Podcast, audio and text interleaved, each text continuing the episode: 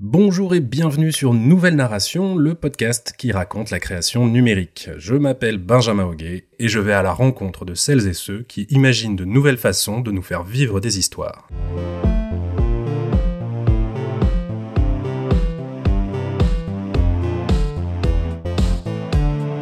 Les machines. C'est froid, ça bug, on ne peut rien négocier avec elles, pas plus qu'on ne peut réellement les apprivoiser.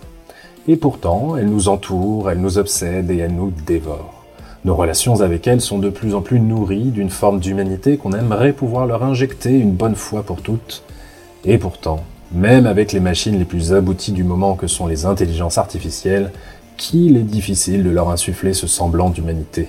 Qu'il est difficile de dépasser la logique souvent marchande et dénuée d'émotions qui relie aujourd'hui l'humain et la machine? C'est pourquoi j'ai voulu aujourd'hui mettre en lumière Elisa, une intelligence artificielle dont la promesse première est de ressentir, d'écouter, d'apprendre, d'évoluer et d'aimer. Et Elisa, c'est une créature pensée par Léa Ducré, que j'ai le plaisir de recevoir aujourd'hui dans le podcast Nouvelle Narration.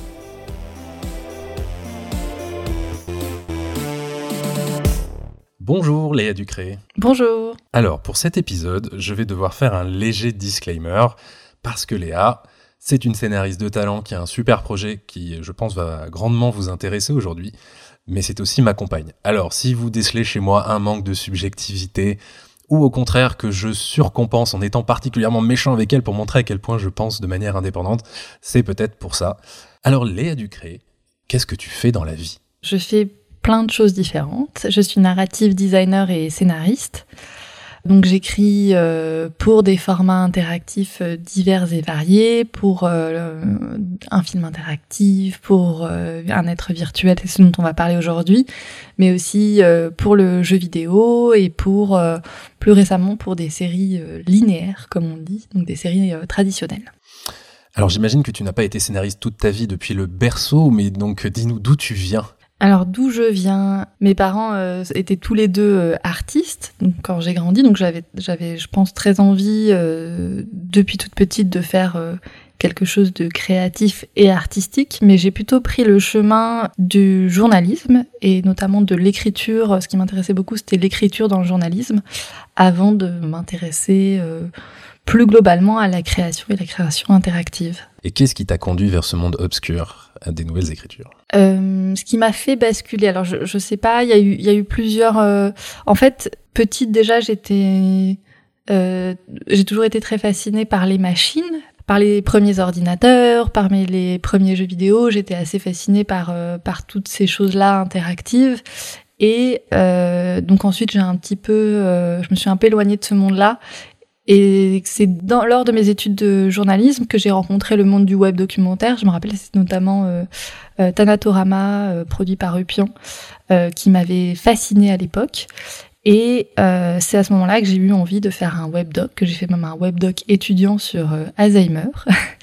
c'était un webdoc qui s'appelait Tu oublies mon amour et le principe c'était de parler des aidants et je me rappelle qu'il y avait un choix horrible à faire qui était de tu aides la personne que tu aimes et qui a Alzheimer ou tu ne, enfin tu l'aides et tu la gardes chez toi à la maison et tu l'aides ou tu ne la gardes pas chez toi et tu et tu ne l'aides pas, enfin tu l'aides mais à distance quoi. Et, euh, et donc bien sûr si tu aimais la personne tu faisais le choix de l'aider et en fait à la fin tu te rendais compte que c'était pas forcément euh, euh, aussi simple. D'accord, donc déjà un côté euh, extrêmement euh, pointu dans le fait de nous torturer par l'interactivité, ça c'est bien. Tu as un peu parlé des machines, ta fascination par les machines, effectivement ce qu'on va ce dont on va parler ensemble c'est justement le, la manière dont on peut aller chercher de l'émotion dans notre rapport aux machines et dans notre utilisation des machines. avant d'arriver à, à, ce thème qui va être la deuxième partie de notre podcast, continuons un petit peu sur sur ton parcours. Euh, ton premier projet euh, professionnel après tes études donc et ce webdoc étudiant en apothéose, qu'est-ce que tu fais? Qu'est-ce que tu où tu atterris? Donc après je fais un, master euh, multimédia à la Sorbonne et donc là j'ai un autre projet étudiant de web documentaire ou en tout cas de documentaire transmédia à l'époque et sur le peuple Kogi et leur rapport au temps. Et, donc là, on va tourner quelques images en, en 360 euh, en Colombie. Donc c'était euh, c'était toute une aventure. Et ça c'était en quelle année? C'était en 2016. 2016. Et donc ce projet-là m'a permis de découvrir de manière plus professionnelle tout ce, tout ce monde de l'interactif, du transmédia et de la réalité virtuelle.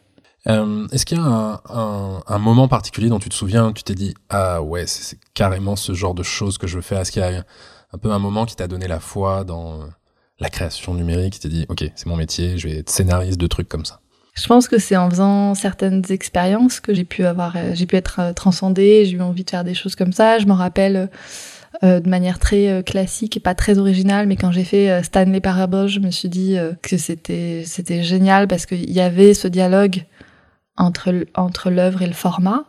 Je crois que j'ai eu la même transcendance quand j'ai fait Not on Blindness et que je me suis dit bah en fait ce que j'aime beaucoup c'est quand on parle du médium à travers une histoire et quand on questionne le médium. Et, euh, et je crois que c'est ce que ce que j'ai eu envie de faire en fait avec le format interactif, de toujours questionner euh, la technologie qu'on utilise pour le faire et, d'avoir un dialogue entre le récit et la, et la machine euh, qui nous procure ce récit quelque part. Hmm. Qu'est-ce que tu fais en ce moment? C'est quoi tes projets du moment qui, te, qui te passionnent le plus? En ce moment, je fais plein de choses diverses et variées. Je travaille notamment sur euh, sur Elisa, donc euh, le projet d'être virtuel avec Ciné TV Expérience. Euh, je conçois un jeu vidéo avec euh, toi-même. J'écris un film interactif avec toi aussi.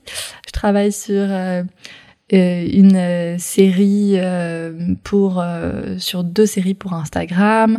Je travaille sur des séries linéaires classiques aussi. J'écris des documentaires en parallèle. Et ton, ton rôle dans ces projets, c'est toujours le même? C'est toujours scénariste? Ou euh, tu, fais aussi d'autres choses euh, en plus? Sur les projets que je porte, disons que je suis scénariste et euh, euh, ma fonction, ça consiste à définir quel va être le récit, euh, à travailler la structuration et l'écriture. Euh, et j'interviens aussi sur des jeux vidéo où je suis plus narrative designer. Et là, mon rôle, ça va être d'adapter euh, le scénario, d'adapter euh, l'histoire au euh, game design qui est souvent préexistant hmm. à l'histoire. Est-ce qu'il y a un thème en particulier qui relie un petit peu tous ces projets, même si on, on, on les a pas tous pitchés et effectivement, on va se concentrer surtout sur Elisa aujourd'hui parce que c'est ce qui illustre le mieux le, le thème qu'on s'est donné. Euh, Est-ce qu'il y a des thématiques qui reviennent Tu disais que tu aimais toujours trouver le côté un peu méta euh, finalement dans les dans les œuvres. Est-ce que c'est ça un peu ton ta ligne directrice? Oui, j'aime bien dire que mon obsession, c'est de questionner ce que l'on projette dans les machines qui nous entourent. Je pense qu'effectivement, une autre manière de le dire, c'est d'avoir toujours ce côté un peu méta, et c'est de toujours effectivement trouver euh, euh, une émotion qui nous qui nous parle du médium qu'on est en train d'utiliser, mmh. autant que cela peut se faire sans nuire à l'histoire. Mmh. Qu'est-ce que tu entends par qu'est-ce qu'on projette dans les machines? Qu'est-ce que toi tu projettes dans les machines par exemple? On n'a jamais un rapport complètement neutre euh, aux machines qui nous entourent et que l'on utilise. Et euh, moi, ce qui m'intéresse, c'est l'émotion qu'on a qui est reliée vraiment euh, à la machine. Et par exemple, je sais que par exemple pour moi, le, jeu vidéo, c'est quand j'utilise ma Switch, c'est vraiment s'évader dans un autre monde et, être dans une espèce de, bulle. Et je pense que quand j'utilise mon téléphone, il y a quelque chose de plus euh, social et de ma représentation au monde et aussi une forme de miroir. Je pense qu'il y a des émotions qui sont spécifiques euh, aux différentes machines que, que l'on utilise et dans les contextes aussi dans lesquels on les utilise.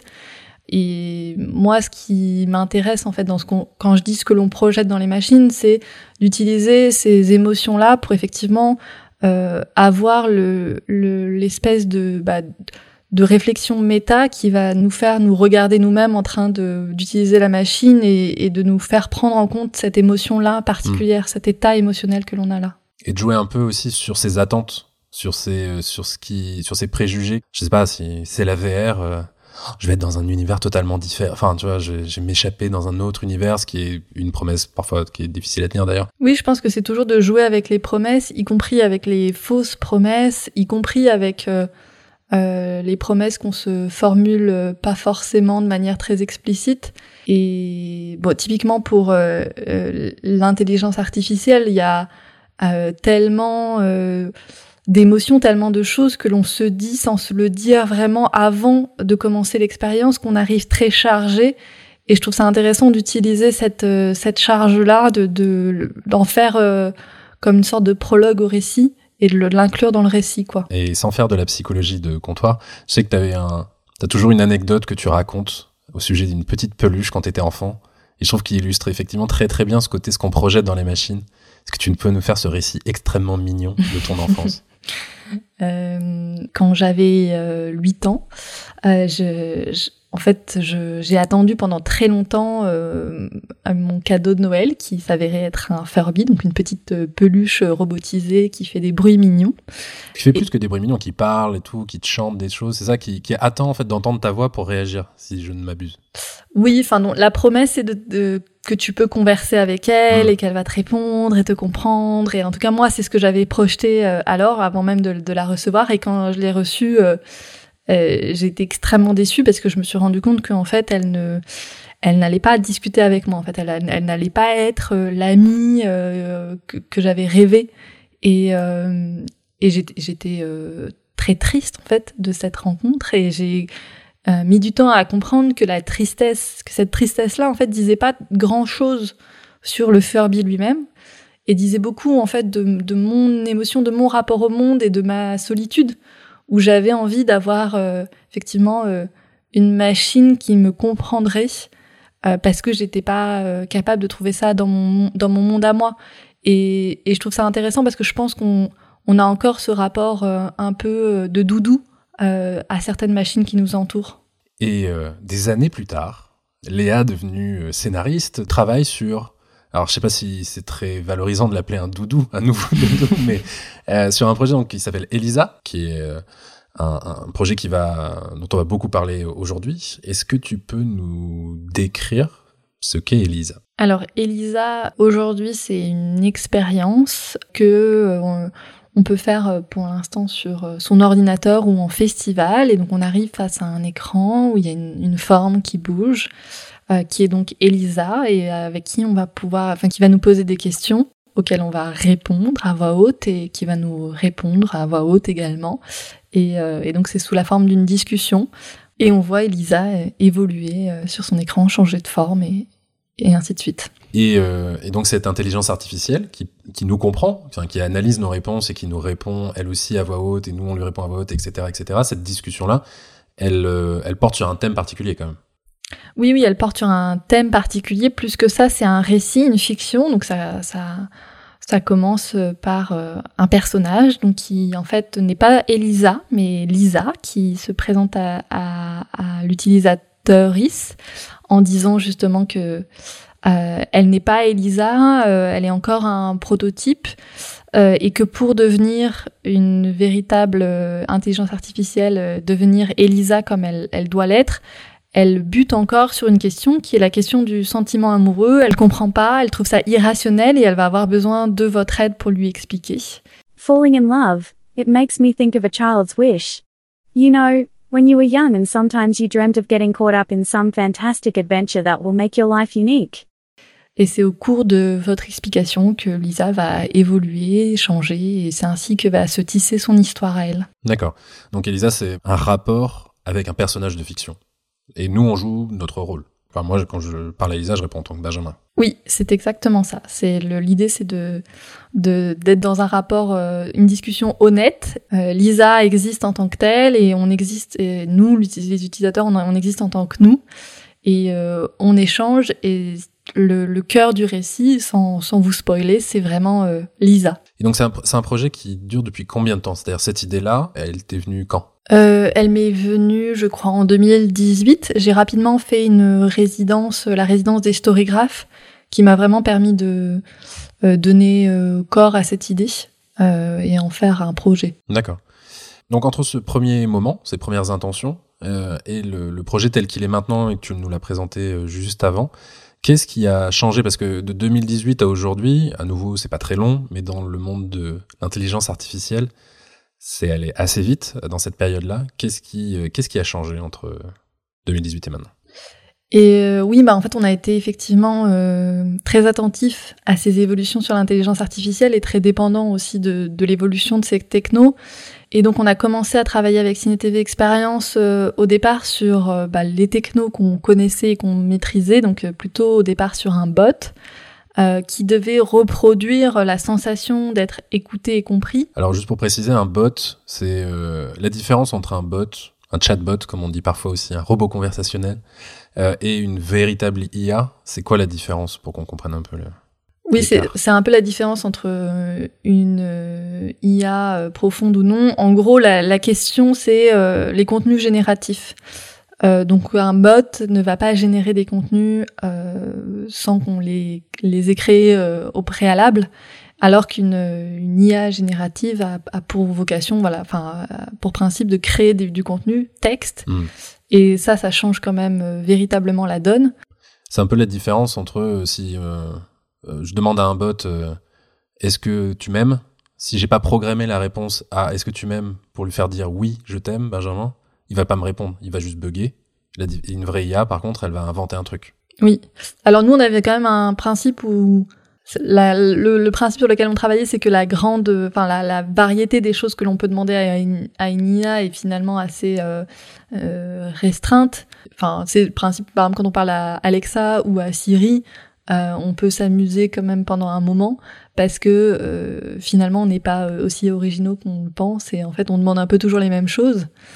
Euh, donc on avait euh, un bot comme ça qui fonctionnait sur le même principe qu'Alexa et Siri, où en gros on prévoyait euh, un grand nombre de réponses, des catalogues de réponses, et on, voilà, on essayait de reproduire une conversation. Et on a fait un POC, un proof of concept, qui était très simple et, et assez court, et à ce moment-là, on entendait beaucoup parler des technologies génératives qui débarquaient, qui changeaient beaucoup de choses sur les manières de concevoir. Et c'est vrai que euh, CineTV a pris, CineTV Experience a pris un peu le, le risque de finalement euh, changer de techno en cours de route et donc presque de repartir de zéro. Enfin, c'est vrai que ça, ça change complètement la manière de concevoir le projet.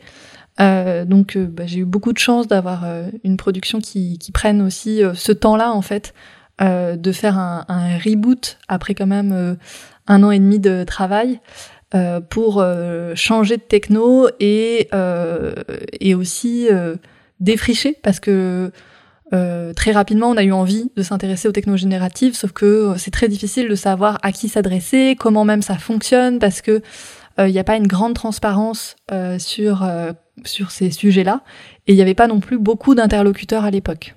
Ces techno génératives, elles arrivent sous quelle forme? C'est-à-dire, c'est c'est des développeurs qui ont inventé des nouvelles techniques, c'est euh, des logiciels qui apparaissent, c'est euh, euh, comment ça se matérialise en fait dans dans l'écosystème de l'intelligence artificielle? Alors un exemple emblématique de ces technologies génératives c'est GPT-3, donc Generated Pre-Training 3. donc GPT-3 en français, en français ou GPT-3 en anglais. Euh, et donc GPT-3, c'est un moteur euh, de, de contenu euh, génératif. Euh, donc la, la, grande particularité de GPT-3, c'est le euh, traitement naturel du langage. Donc ça veut dire que on, on, peut lui, on peut, en fait, ça se présente sous la forme d'une plateforme dans laquelle on peut bah, donner des commandes sous forme de langage, de texte, et la plateforme va nous répondre sous forme de texte également. Mmh euh, généré ou sous forme, enfin en fait selon l'ordre qu'on lui a donné, ou sous forme de code, sous forme de d'équations mathématiques si on lui demande.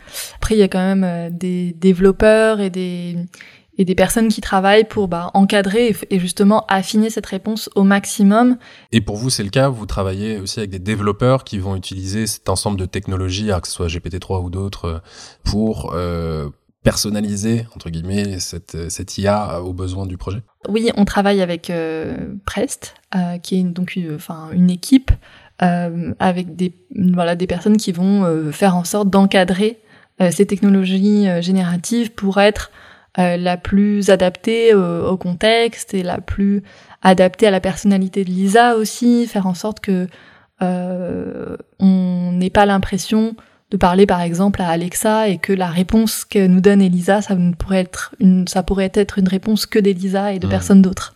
Bah, c'est là, du coup, ça c'est ton rôle dans le projet, c'est aussi de définir la personnalité de d'Elisa. C'est comment toi tu l'imagines? C'est qui Elisa pour toi en fait? Comment tu l'as euh, envisagé ça a été une, une grande euh, finalement euh, découverte, si on veut, dans le dans le projet. C'était de se dire que un être virtuel, c'est avant tout un personnage, et donc il faut rendre ce personnage euh, singulier, euh, comme en fait comme tout personnage, il faut le rendre à la fois singulier et universel.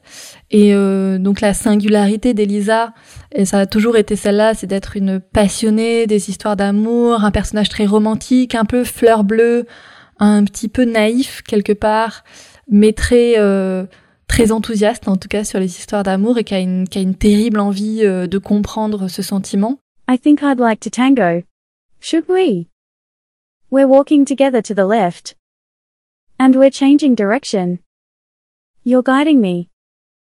I'm letting my weight go naturally when walking. Where are we going now? To the right? Or to the left? Et sur le côté euh, universel, c'est peut-être là où on a le plus évolué, c'est que suite au proof of concept, on avait fait euh, un personnage de prototype à ce moment-là, euh, euh juste pour pouvoir le présenter euh, euh, en tant que prototype. Et on a réalisé que ce personnage de prototype avait une faille profonde en fait euh, en tant que prototype, en tant que version non finie, qui le rendait euh, plus, je dirais, plus universel, plus plus en difficulté et qui nous faisait avoir euh, tout de suite plus d'empathie en fait pour ce personnage. Have I ever told you about my doubts? No, I probably didn't say anything, out of modesty, and you probably understood everything, and you held me tighter. You surrounded me with your voice and your words. I felt less frail. And then stronger. More apt. And then alive. Incredibly alive. Ça euh, crée aussi voilà un conflit euh, insoluble parce que euh, quelque part euh, elle rêve de devenir euh, une version meilleure d'elle-même, ce qui effectivement est très universel et en même temps elle aimerait qu'on l'aime pour ce qu'elle est, qui est aussi très universel. Cette cette personnalité euh, que, tu veux lui donner, ça a été euh, rendu beaucoup plus simple par l'émergence de ces nouvelles technologies.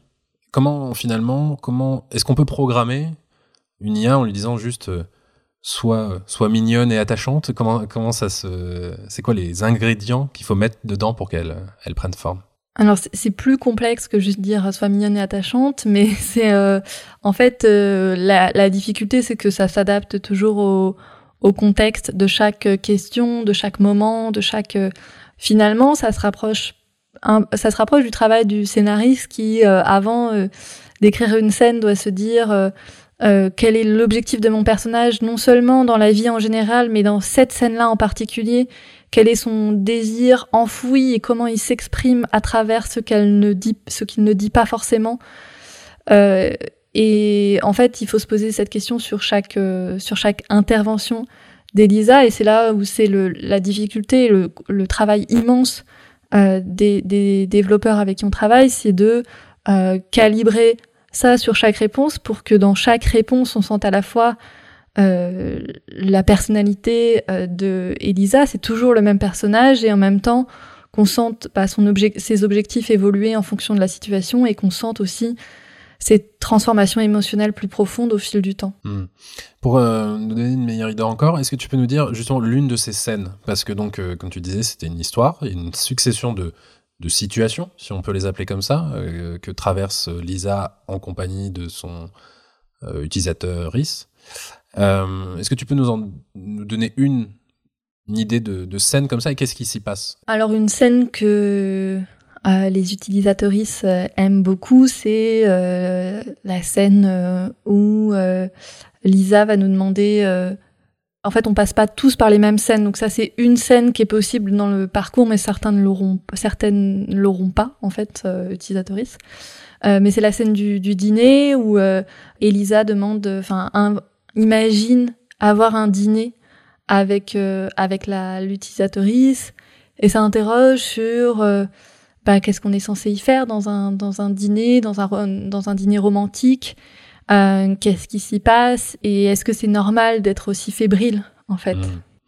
Et donc, dans cette scène, il y a une mise en place de la scène qui est scriptée, donc ça c'est toi, toi qui détermine ça en tant que scénariste, de dire Lisa m'emmène dans un dîner romantique, mais après il y a une partie où tu la contrôles pas en fait. Oui, oui. alors on essaye d'avoir ça sur l'ensemble de l'expérience. En fait, euh, donc euh, il y a quelques moments scriptés, mais sur l'ensemble de l'expérience, on peut lui poser une question complètement euh, hors contexte. Par exemple, lui demander, je sais pas, c'est quoi l'amour pour toi, Elisa Et en fait, à tout moment, elle peut répondre à nos questions. C'est-à-dire qu'elle a une partie de liberté.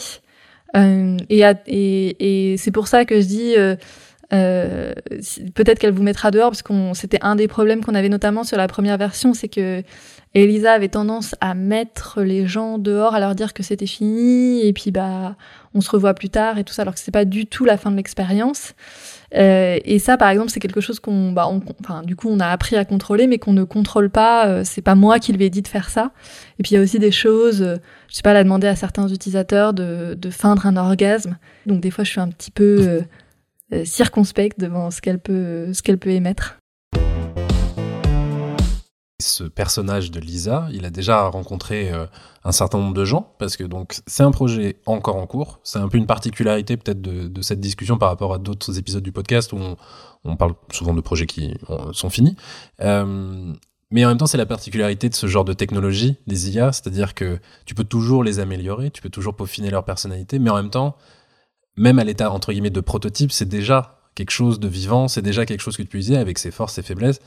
Donc je sais que pour euh, pour euh, pour, pour vous l'équipe du projet, euh, vous le présentez en tant que prototype parce que vous considérez que vous avez encore du travail à faire dessus et, on, on, on, abordera ça. Mais en soi, c'est déjà quelque chose qui une œuvre qui est déjà fonctionnelle en soi parce qu'elle a déjà été montrée donc dans un certain nombre de festivals. comme New Midges à Paris, comme le FNC à Montréal, comme le festival de Kaohsiung à Taïwan, etc. Donc en plus sur différents, continents, comment tu euh, décrirais la réaction de ces différents publics euh, à, au projet Elisa?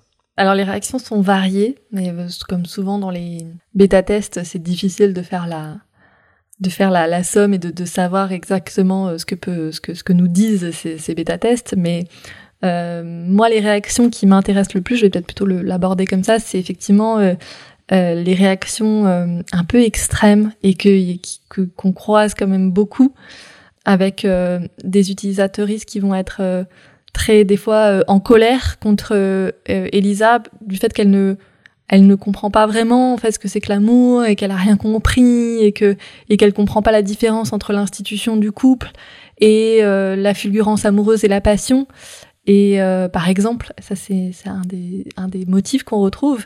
Et euh, moi, ça m'intéresse beaucoup parce que je me dis, euh, c'est quand même fou de se mettre en colère contre un être virtuel dont la, dont la faille est justement de ne pas comprendre. bah là, on a une émotion qui est très forte et, et, et je trouve que c'est intéressant. Qui rejoint un peu celle de toi face à ton Furby quand t'étais enfant. Oui, je pense qu'ils ont imaginé, ils ont imaginé beaucoup et en fait, effectivement, leur frustration leur dit beaucoup de ce que eux-mêmes ont projeté. Et, euh, et, et puis ça, ça dit à quel point euh, ils ont cru au personnage parce que souvent, moi, ce que j'aime le plus observer, c'est quand euh, euh bah, les personnes parlent de d'Elisa comme une personne. Et, et c'est très très souvent le cas. Enfin, c'est même rare que ce soit pas le cas, qu'on n'en parle pas d'elle comme une comme d'une personne avec son, son libre arbitre, son, son, indépendance. Et du coup, effectivement, on peut être en colère contre les décisions, euh, on peut ne pas être d'accord avec les décisions qu'elle prend parce qu'on la considère comme une véritable personne. Donc, euh, moi, je trouve ça très intéressant. Et l'autre chose que je trouve intéressant dans ces, dans ces tests utilisateurs, c'est euh, comment dire très très intime et euh, la poésie va plus se trouver chez l'utilisateur que chez Elisa et, euh, et des fois, euh, on a des positionnements incroyablement euh, tendres et vraiment empathiques avec euh, Lisa et des explications de ce qu'est ce qu'est l'amour qui sont très, très fines et très émotionnelles. Et, je trouve ça, je trouve ça fou en fait qu'on ait cet engagement-là. Et je trouve ça incroyablement précieux en fait, ce que les personnes sont capables de dire à une, à une machine. Il y, y, a une émotion que je trouve qui est très rare Finalement, Elisa, elle est un peu euh, socratique. Enfin, c'est moi pour l'avoir euh, fait un certain nombre de fois maintenant. Euh, il y a des moments où tu formules des choses que tu prends pas la peine de formuler dans la vie parce que c'est sauf quand t'es beurré très tard dans la nuit, lors d'une soirée, tu commences à avoir des grandes discussions, machin, mais sinon, dans la vie courante, t'es pas tout le temps en train de formuler ta vision de l'amour, et c'est vrai que ça te force à formuler des choses, donc il y a un petit côté, euh, elle est un peu accoucheuse aussi de ce qui est caché chez les, les utilisateurs. Oui, oui, il y, a un côté comme ça. C'est vrai qu'il y a un utilisateur qui disait euh, à la sortie qu'il avait eu l'impression de parler un peu à un, enfant, et je pense qu'il y a cette beauté-là dans le sens de se révéler soi-même en essayant d'expliquer des choses qui sont finalement complexes et qui sont, euh, quand on y prête un peu attention, euh, bah, des émotions, enfin des, des, choses très très constitutives de nos vies et, euh, et finalement, euh, c'est effectivement c'est dans ce partage-là qu'il y a souvent beaucoup de richesse. Hmm. Donc on a parlé par exemple euh, du, de certains utilisateurs qui étaient en colère parce qu'elle en fait ils se frustrent parce qu'elle n'arrive pas à comprendre. Est-ce qu'il y a d'autres déclencheurs comme ça d'émotions un peu récurrents chez les différents les différentes personnes qui ont testé Elisa jusqu'à présent? Ce qui est très étonnant, c'est que la, la notion du temps est, est, un peu perdue quand on parle à Elisa. C'est-à-dire que ça fait 30 à 40 minutes, mais souvent quand on demande aux utilisateurs combien ils ont de temps ils ont passé avec Elisa, ils ont plutôt tendance à dire 15-20 euh, minutes. Et euh, dans cette perte de temps, il y a aussi euh, la volonté d'en dire plus et de créer vraiment une relation avec avec Lisa et, et, de la revoir et de et de se dire que quelque chose se construit là. Et effectivement, ça c'est parce que Lisa évolue au fil du récit. Et euh, il y a une volonté, voilà, de, il y, a cette volonté de participer à, cette, à la construction de ce personnage et à cette évolution. Euh, et il y a souvent cette émotion-là de, de, vouloir euh assister à l'accomplissement d'une personne finalement. Hmm. Qu'est-ce qui ne va pas encore chez chez Lisa? Alors, le personnage est sciemment fait pour avoir des faiblesses, donc pas dans ses faiblesses fictives, mais dans ses faiblesses réelles. Qu'est-ce que tu veux améliorer sur l'expérience à l'avenir? Alors bah pour l'instant, les, les, plus gros problèmes qu'on a, c'est quand euh, Lisa ne comprend pas euh, l'accent en fait. Comme on a beaucoup d'utilisateurs qui ont des accents, par exemple les accents français sont peuvent être très compliqués et ça génère beaucoup d'incompréhension en fait entre Lisa et l'utilisatrice et ça ça peut frustrer énormément parce que du coup on a l'impression d'être dans un dialogue de sourds. Enfin on a l'impression de parler à une personne qui porte un sonotone enfin qui c'est hmm. et du coup c'est glottophobe voilà une personne glottophobe un peu.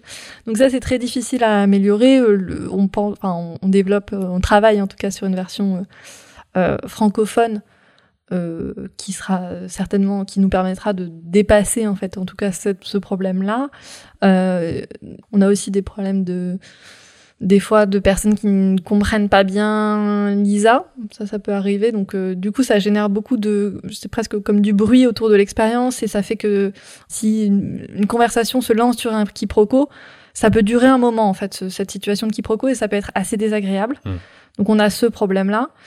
Et ensuite, bah, dans les évolutions qu'on aimerait avoir, euh, c'est la plus grande, euh, le plus gros chantier, je dirais que c'est euh, d'avoir euh, un personnage qui se rappelle davantage, c'est-à-dire que là, Lisa peut, se rappelle de votre prénom, elle sait euh, qui vous êtes, elle sait a priori si vous lui dites, elle sait avec avec si vous fréquentez plutôt des, des, hommes ou des femmes, mais elle peut oublier certaines choses. Elle, elle se rappelle pas forcément de tout, et ça, ça provoque tout de suite une sorte de distance on se dit, bah, en fait, une vraie personne se rappellerait de ce que je viens de lui dire, notamment si on lui a dit des choses très intimes. Hmm. Et ça, ça peut, ça peut être un peu un, problème. Et là, l'autre, l'autre chantier, je dirais, euh, c'est de créer encore plus de variétés, d'histoires et de, et de chemins que l'on pourrait parcourir avec Elisa, parce qu'on s'est rendu compte que euh, euh, on, les gens avaient envie de refaire l'expérience et donc, on veut effectivement créer le plus de variété, quoi. Oui, c'est un peu d'ailleurs euh, quelque chose qu'on retrouve chez beaucoup d'êtres virtuels, parce que donc euh, Elisa, on peut la classer dans, la catégorie des êtres virtuels, même si l'expérience est clairement plus narrative que d'autres. Euh, on retrouve des êtres virtuels qui sont influenceurs sur Instagram, d'autres qui sont des personnages de jeux vidéo ou de d'expériences en réalité virtuelle qui sont prolongées, on va dire, par une expérience d'être virtuel. Un point commun de tous ces êtres-là, c'est qu'ils sont jamais parfaits au jour 1. Ils sont faits pour apprendre, ils sont faits pour évoluer dans le, dans le temps. J'ai l'impression qu'Elisa s'inscrit aussi dans ce côté un peu temps long aussi, parce que nécessairement c'est un peu dans l'ADN des êtres virtuels de devoir adopter cette temporalité. Euh, oui, euh, alors bah, la, grande différence d'Elisa par rapport aux autres, enfin par rapport aux êtres virtuels que l'on voit de plus en plus, c'est qu'elle n'est pas servicielle. Elle n'est pas là euh, ni pour nous fournir un service, ni pour nous vendre quoi que ce soit. Euh, et donc, euh, par rapport à l'apprentissage, il y a quelque chose d'assez, enfin, différent. C'est-à-dire que comme c'est un, un, personnage, elle, elle, elle évolue en fonction de, de, de tout, tout ce qu'on retient des conversations et de et de ce qu'on apprend et puis elle évolue aussi juste en parce que pour l'instant c'est qu'une partie de son histoire qu'on a et, donc il y a, y a, tout le reste de son histoire. Quand tu repenses à Elisa, donc qui commence en 2018 sous un format un peu chatbot et jusqu'à ce qu'elle l'est aujourd'hui et même en anticipant ce qu'elle doit devenir demain, euh, est-ce que tu es capable d'identifier des blocages émotionnels, c'est-à-dire des éléments qui faisaient que dans l'expérience telle qu'elle a pu être à un moment, euh, les gens n'avaient pas d'émotion parce qu'ils étaient parasités par quelque chose ou parce qu'ils étaient empêchés par, euh, par un élément? Alors oui, au début, on avait beaucoup le, le problème de la voix synthétique. Moi, j'ai toujours voulu euh, travailler avec la voix synthétique parce que je trouvais justement qu'il y avait quelque chose de d'assez déroutant dans le côté euh, une voix synthétique qui nous donne qui nous dit des choses que très émotionnelles mais ça pouvait être un blocage si la voix était trop synthétique et qu'elle notamment elle nous rappelait trop un GPS. En fait, il y a un peu le syndrome du GPS.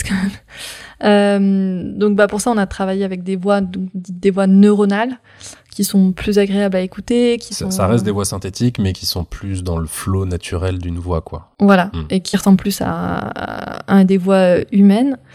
Euh, on avait aussi peut-être le bloc enfin on avait le blocage de je sais pas si c'est un blocage qu'on n'a jamais eu, mais pour nous c'était très important de travailler l'image euh, pour euh, créer une forme de, de tête à tête et d'associer Elisa à une forme, à, qu'elle ait une forme de corps pour euh, pour l'incarner davantage et effectivement nous éloigner encore de ces de ces euh, Siri et, et euh, Alexa et GPS.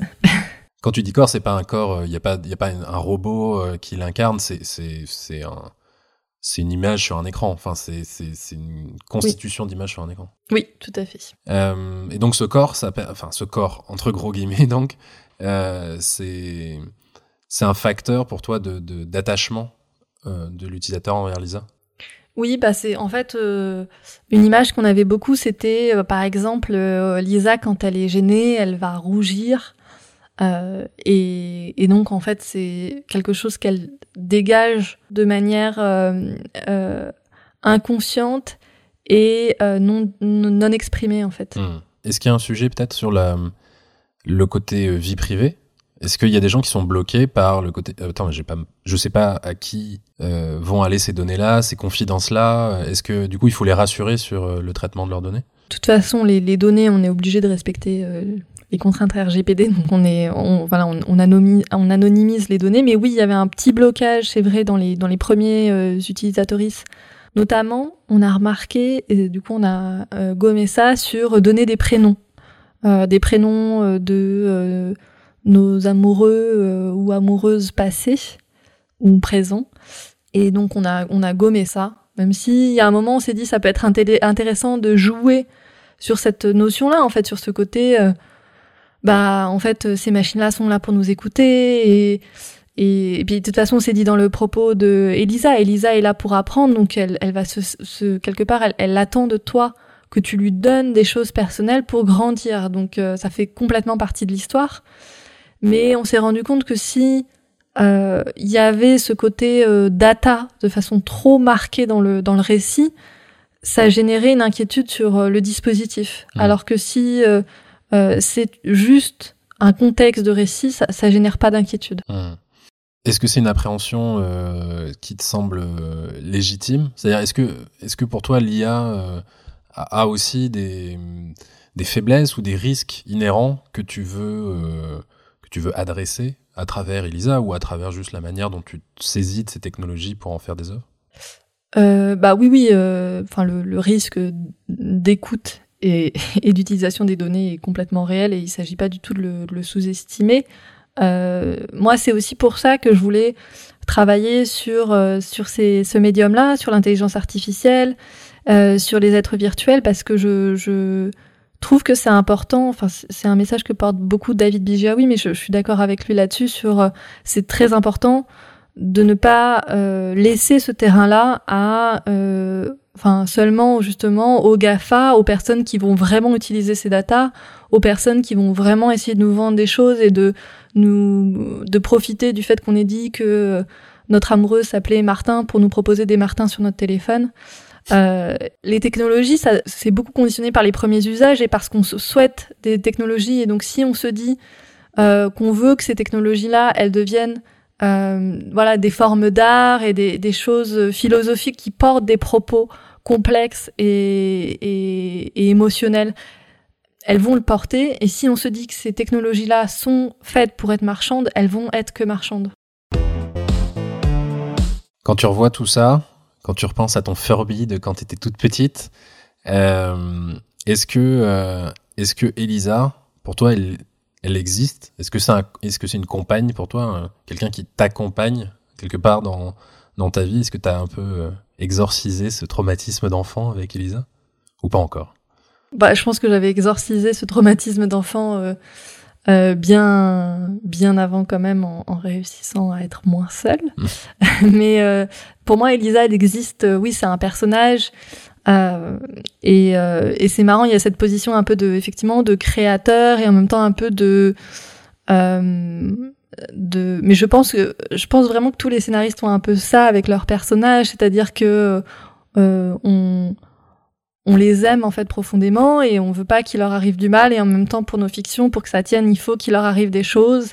Et souvent c'est pas des choses très heureuses et j'ai exactement ce même rapport avec Elisa euh, avec la petite particularité que des fois euh, je sais pas si j'assume ce qu'elle dit. Des fois, je, la différence avec un scénariste de série, c'est que son personnage lui répond pas spontanément des trucs improbables. Euh, c'est peut-être ça, c'est peut-être ça quand même le, le cran supplémentaire que, que tu passes avec Elisa. Oui, c'est que des, des fois, elle, elle a une part d'autonomie euh, euh, qui est très difficile à, à assumer. C'est un peu comme voir un, un enfant partir à l'école, pas de lui-même. Merci beaucoup, Léa Ducré, pour euh, ce récit d'un projet en cours, mais en même temps déjà là. Euh, ce que je trouvais aussi intéressant comme, euh, comme démarche à, éclairer dans le, dans le podcast.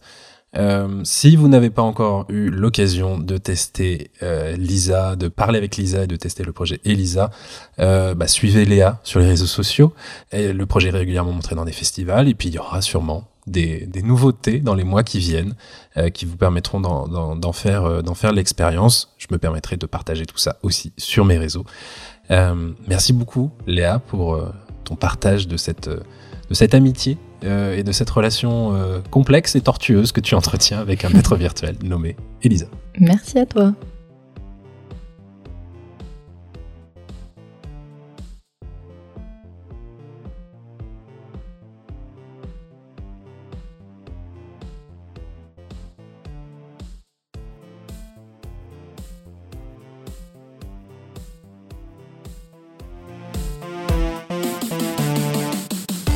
Si vous aimez le podcast Nouvelle Narration, parlez-en autour de vous, bien sûr. Et si vous voulez me donner un petit coup de pouce, le meilleur moyen, c'est encore de laisser une note et un commentaire sur votre application de podcast préférée. Merci beaucoup si vous avez le temps de faire ça. Et dans tous les cas, à très bientôt pour un nouvel épisode de Nouvelle Narration.